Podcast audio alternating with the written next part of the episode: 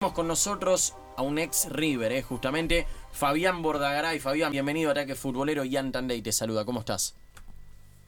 Hola, ¿qué tal? Muy buenas noches para todos. ¿Cómo están? Buenas noches. Muy bien, muy bien, por suerte. eh. ¿Vos eh, en qué momento te encontramos? Eh, bien, bien acá todo tranquilo acá en casa. Acá son como las nueve, perdón, las siete y media de la tarde recién, así que tomando unos mates tranquilos. eso te iba a preguntar, eso te iba a preguntar. El mate siempre está, siempre acompaña. Sí, sí, todas las tardes no, no puede faltar acá. Después de, de unos buenos mates, bueno, se ve, se empieza a analizar a ver qué, qué se come a la noche, pero pero a las tardes, todas las tardes, unos buenos mates siempre están presentes. Mm. ¿Y extrañas eh, compartir mates eh, con amigos, en familia, acá en Argentina?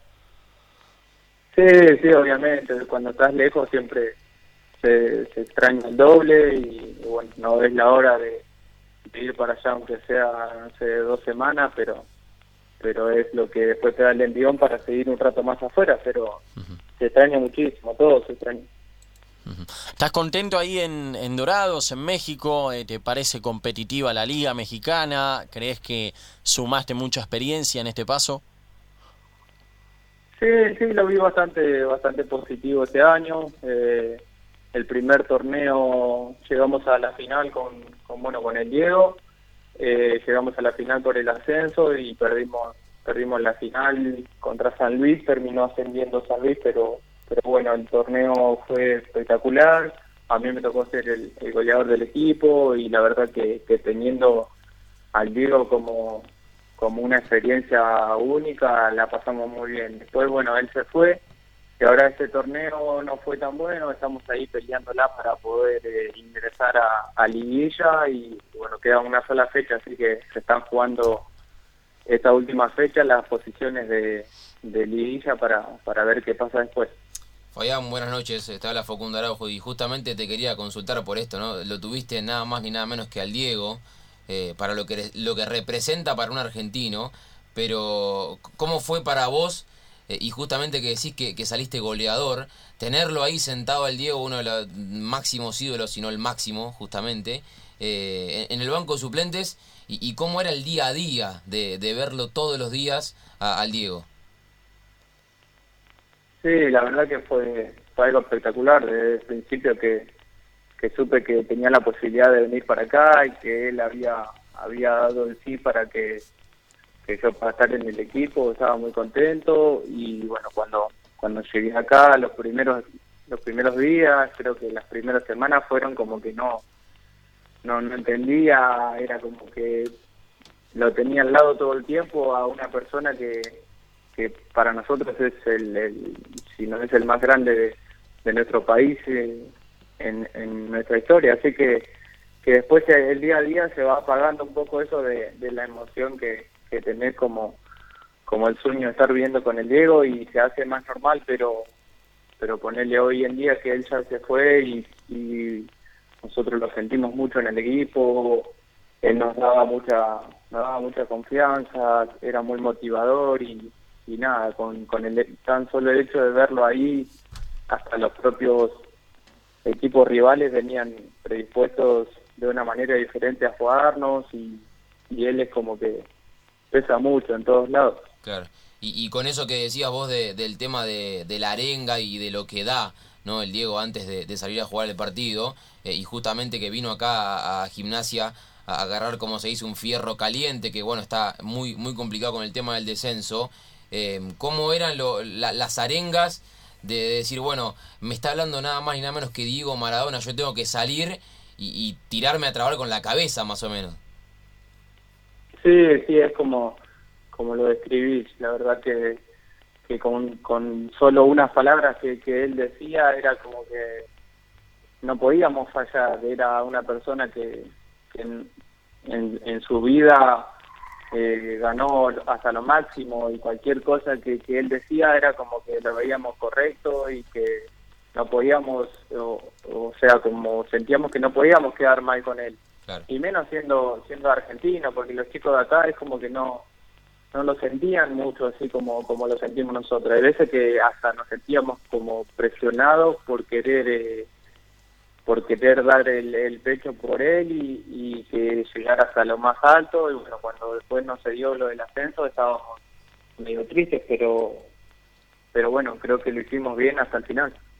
Y con, bueno continuando con la pregunta de, de Facu no de mi compañero este, ¿Crees que el Diego ahora su actualidad en, gimnasia, no sé si está siguiendo mucho la Superliga, pero gimnasia realmente está muy complicado, está último en los promedios y que crees que Maradona, por ahí por sus cualidades como técnico que vos lo viviste este, y con el material que tiene en gimnasia, tiene con qué para salvarse o realmente es, es muy complicado? Sí, yo creo que, o sea, si bien todos sabemos que él cuando fue ya estaba complicado gimnasia y iba a ser iba a ser y va a ser muy difícil el, hecho de que se pueda salvar, pero pero bueno, él él está, está, capacitado, él ahora está acompañado muy bien también por por el gallego, por Adrián González, que son dos compañeros que yo tuve también en San Lorenzo y, son personas que, que, entienden muy bien las situaciones, entienden muy bien eh, el fútbol y, bueno, yo creo que eso es lo que lo que a él lo está haciendo un poco más fuerte para, para seguir adelante, porque tranquilamente él, con todo lo que está pasando, pudo haber durado cuatro o cinco fechas y se podía haber ido, pero bueno, él sigue metiendo y sigue insistiendo con, con que lo puede lograr y, y ojalá ojalá se dé porque sería sería triste verlo que pase lo peor ahí. Hmm. Estamos hablando con Fabián Bordagaray, eh, jugador de Dorados de México, eh, aquí en Ataque Futbolero, en Club 947. Obviamente Maradona eh, da para hablar un montón de cosas, más si lo tuviste y te vamos a preguntar anécdotas y demás, pero ¿pudiste ver, por ejemplo, el clásico de La Plata? Sí, sí, lo vi, hmm. lo vi acá. Por suerte tenemos tenemos una aplicación que uno paga por por mes y puedes ver todos los los canales de Argentina, de los países que, uno quiere y, la Superliga estamos ahí siempre atentos viéndola y, bueno, justo el, el día del, del, clásico de gimnasia estábamos concentrando, así que por suerte nos cayó un horario que, que lo podíamos ver, lo vivimos ahí tranquilos y bueno, vimos todo, todo lo que pasó. ¿Y te molestó o en todo caso entendiste a la gata Fernández con el cruce ahí con Diego? Eh, sí, fue rara igual la situación, fue algo inesperado, creo yo. La verdad que, que bueno, ahí en esos momentos uno está casi prendido fuego, más en un clásico como se estaba dando, que, que, no había mucho fútbol, era un poco un poco trabado y estaba en las pulsaciones a, mil por hora. Creo yo que, igual él salió, la gata después salió a pedir disculpas, dijo que, que se había equivocado, que no estaba a la altura de, de, pelear con Diego, pero pero bueno, por ahí en ese momento uno no se da cuenta lo que lo que después puede tener una, una repercusión grande y, bueno, creo yo que que cualquier persona entiende, lo entiende bastante bien a la gata, si bien él pidió después perdón, también lo entiende el enojo del Diego, porque eh, hay que decirle algo al Diego así. Así que nada, quedó más que más que claro todo después con el tema de las notas y todo, la verdad que que se pudo tranquilizar un poco el tema porque tranquilamente podía haber sido un problema grande. Hmm. Acá me dice la producción que en tu Instagram y en tu WhatsApp tenés foto con el Diego Maradona. ¿Es lo, lo más grande que te pasó en el fútbol tenerlo a Diego ahí como técnico? ¿Es como el sueño máximo o hay algo más? Sí, sí, es como como el sueño para mí era como el sueño del pibe, es como que de chico eh, mi familia futbolera, eh, toda la familia del entorno también desde chico todo futbolero y el Diego era lo máximo para toda la gente grande y eso fueron eh, inculcándonos a nosotros y nos fueron criando de esa manera que, hoy en día casi sin sin verlo mucho al Diego de las cosas que hizo, eh, solo por, por videos uno lo puede revivir. Eh, pero bueno, el sentimiento por dentro es como que a uno ya lo van criando desde chico, que, es nuestro máximo orgullo el tema del deporte de Diego y así va un montón de años que después ya es como que a uno mismo le pasa de decir eh, para mí el mejor es el Diego y y bueno, la verdad que, que tener ese esa oportunidad y ese sueño de, compartir con él muchas cosas acá fue como, como un sueño, bastante rápido igual pasó, pero lo tomé así como, como un sueño. Qué lindo. Eh, a ver, si alguien te dice Maradona, vos podés decir, sí, bueno, lo tuve de técnico, el mejor jugador del mundo, uno de los mejores, junto a Messi, de la historia de Argentina. Ahora, en cuanto a anécdotas, si alguien te dice, che, Fabián, Fabi, contame una anécdota que hayas tenido con, con Diego ahí en México, ¿qué se te viene? Algo así divertido, gracioso. Ah, un montón de cosas. Eh, qué sé yo, de, de, ir eh, todos los días a entrenar y, escuchar anécdotas que él cuenta de, lo que pasó en su vida y después eh, particular eh, de que, no sé, de ir en en los aviones y pasando cuarto de final, pasando semifinal y bueno, de, que salga de él venir para para el fondo en el avión y, cantar con nosotros y, querer saltar hasta no sé de, de querer hacerse tan chistoso de, de querer eh, no sé hacerle pizza a un entrenador de arquero que teníamos, o sea, muchas cosas que él se demostraba que estaba súper feliz, así que nosotros, más que feliz con eso, no, no, son cosas que uno nunca las espera y cuando las vivís realmente no, no lo puedes creer. Fabián, yo te quiero sacar un poco de, lo que es bueno hoy en día Dorado, de, de, tu, de tu paso con, con Maradona como técnico y te quiero llevar cinco años atrás, cuando estabas en el Lavadiacos, si no me suena mal, en Grecia, ¿puede ser? ¿Está bien, está bien dicho? Sí, le, Leva Ahí va. Con él. Ahí va. Y hace, hace un tiempito habló Nico Colazo, aquí en Ataque Futbolero con nosotros, que jugó justamente allí en, en Grecia, eh, jugó en el Ari Salónica, y nos contó que en, un partido, eh, con un clásico, eh, estaba todo bien, todo tranquilo, hasta que en un momento los muchachos del equipo rival empezaron a sacar las camisetas de ellos, de los jugadores, y las empezaron a colgar, y en un momento vio que las empezaron a prender fuego. Hmm. En el medio de un clásico. Y nosotros sabemos que los griegos son medios complicados. ¿Te pasó algo de este estilo que vos digas, no, qué locura lo que estoy viviendo acá? ¿O por suerte no te pasó nada? No, sí, la, la, la no sé si anécdota o, o, la realidad que me, que me pasó en, en Grecia fue de, de ir chocándome contra las paredes con los representantes que, que yo tenía y bueno, llegó un momento de, mi carrera que, quise encarar solo situaciones y bueno, se me acercó gente que, que tenía las puertas abiertas no sé, en, Europa y me dice yo tengo Grecia y, y bueno, con mi familia arrancamos para, para allá en un club donde donde prácticamente eh, ni el técnico me había pedido nada, era algo más negocio entre, entre ellos que, otra cosa que uno después se va dando cuenta. Y, bueno, eh, yo tenía un bebé recién nacido de tres meses y fui a jugar a Grecia, súper feliz, estábamos contentos, hasta que, bueno, en los primeros días eh, me pagan mi primer mes por adelantado y bueno, arrancamos con el pie derecho, súper contentos pensando que, que ese club iba a ser así, que se manejaba así. Y después eh, fueron pasando, yo firmé un contrato de tres años y fueron pasando, fueron pasando el tiempo, fueron pasando los meses y como el equipo ganaba, perdía, ganaba, perdía, no no se decidía por nada, ni, ni por pelear arriba, ni por pelear abajo y empezamos como a perder tres o cuatro fechas y empezamos a no cobrar, a no cobrar, a no cobrar y habrán pasado cuatro meses sin cobrar oh.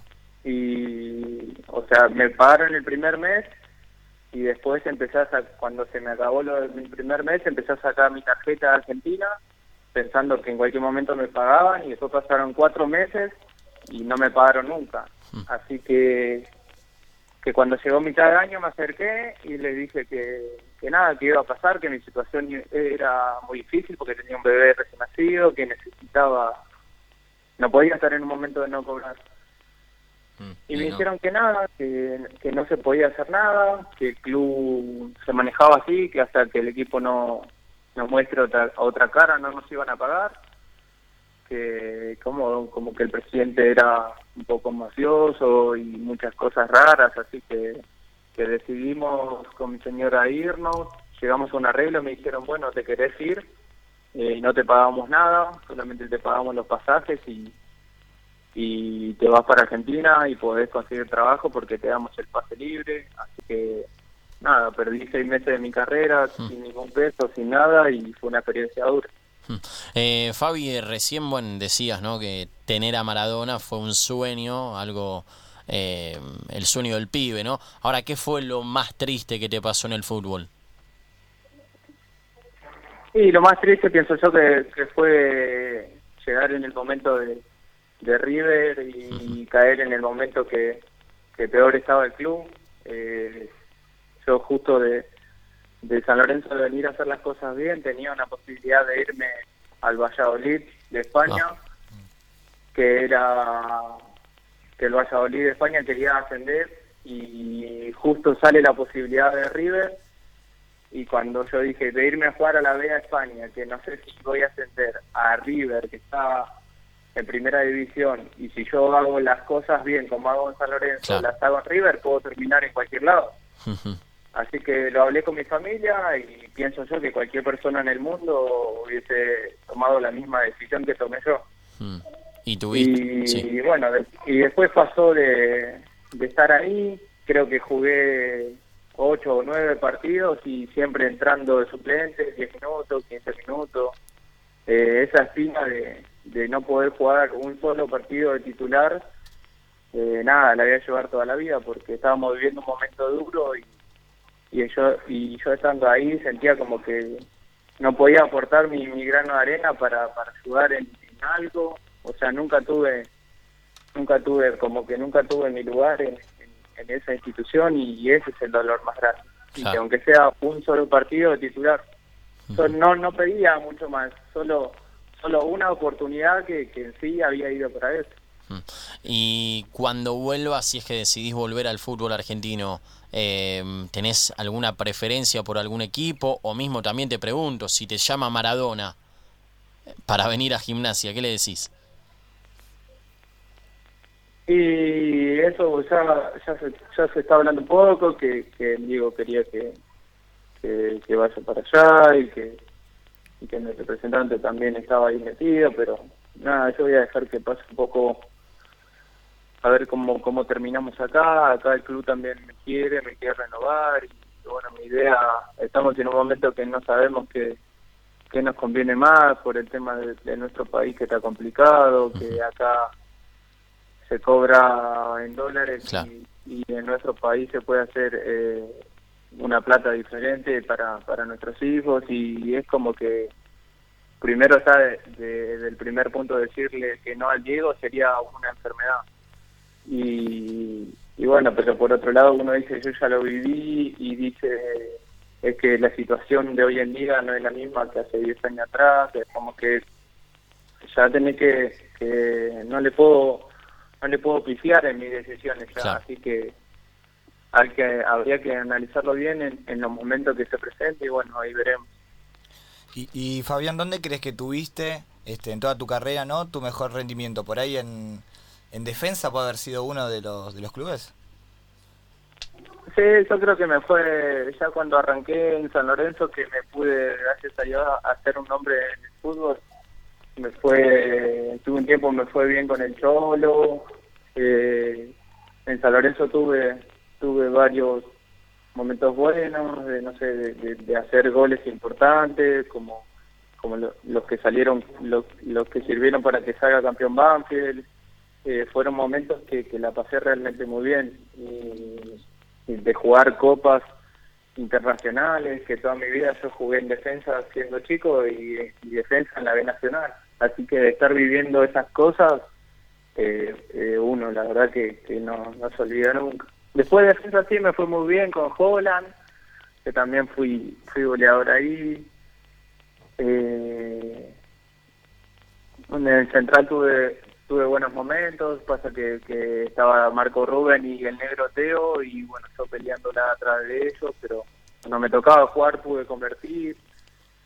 Eh, no sé, en Argentino Junior también tuve un paso donde pude hacer goles. Estuviste en Chile también. Acá, ¿cómo? No, digo, estuviste en Chile en el Rangers, ¿no? Sí. Sí, sí, en Chile sí estuve, pero ahí, bueno, ahí fue como que no, no teníamos un, un buen plantel y no nos fue muy bien. La, experiencia de Chile fue fue un año y no fue tan buena. Pero pero sí, después, ah, acá vinimos ahora y hace como un año y, la verdad que fue muy positivo también, así que estamos peleándola, como siempre. Fabi Bordagaray, te agradecemos estos minutos en Ataque Futbolero, te deseamos lo mejor y bueno, y que tu futuro eh, justamente no sea lo mejor para tu carrera. Te mandamos un abrazo y bueno, muchas gracias. Bueno, muchísimas gracias, muchas gracias por, por la invitación a salir ahí con ustedes y bueno, les deseo lo, mejor, lo mejor, mejor para todos ahí en el, en el programa también y bueno, muchas bendiciones. Abrazo grande. Igualmente, abrazo. Bueno, ahí pasaba Fabián Bordagaray, eh, delantero de Dorados de Sinaloa. Goleador, ¿eh? Sí. Él lo, lo ha dicho también, eh, le está yendo bien ahí. Y lo llamó Maradona, ¿eh? Lo que- ya Ojo. se está hablando de una posible llegada a gimnasia, ¿eh? Sí. Atentos con eso y bueno, el sueño, ¿no? De haber, de haber sido dirigido por,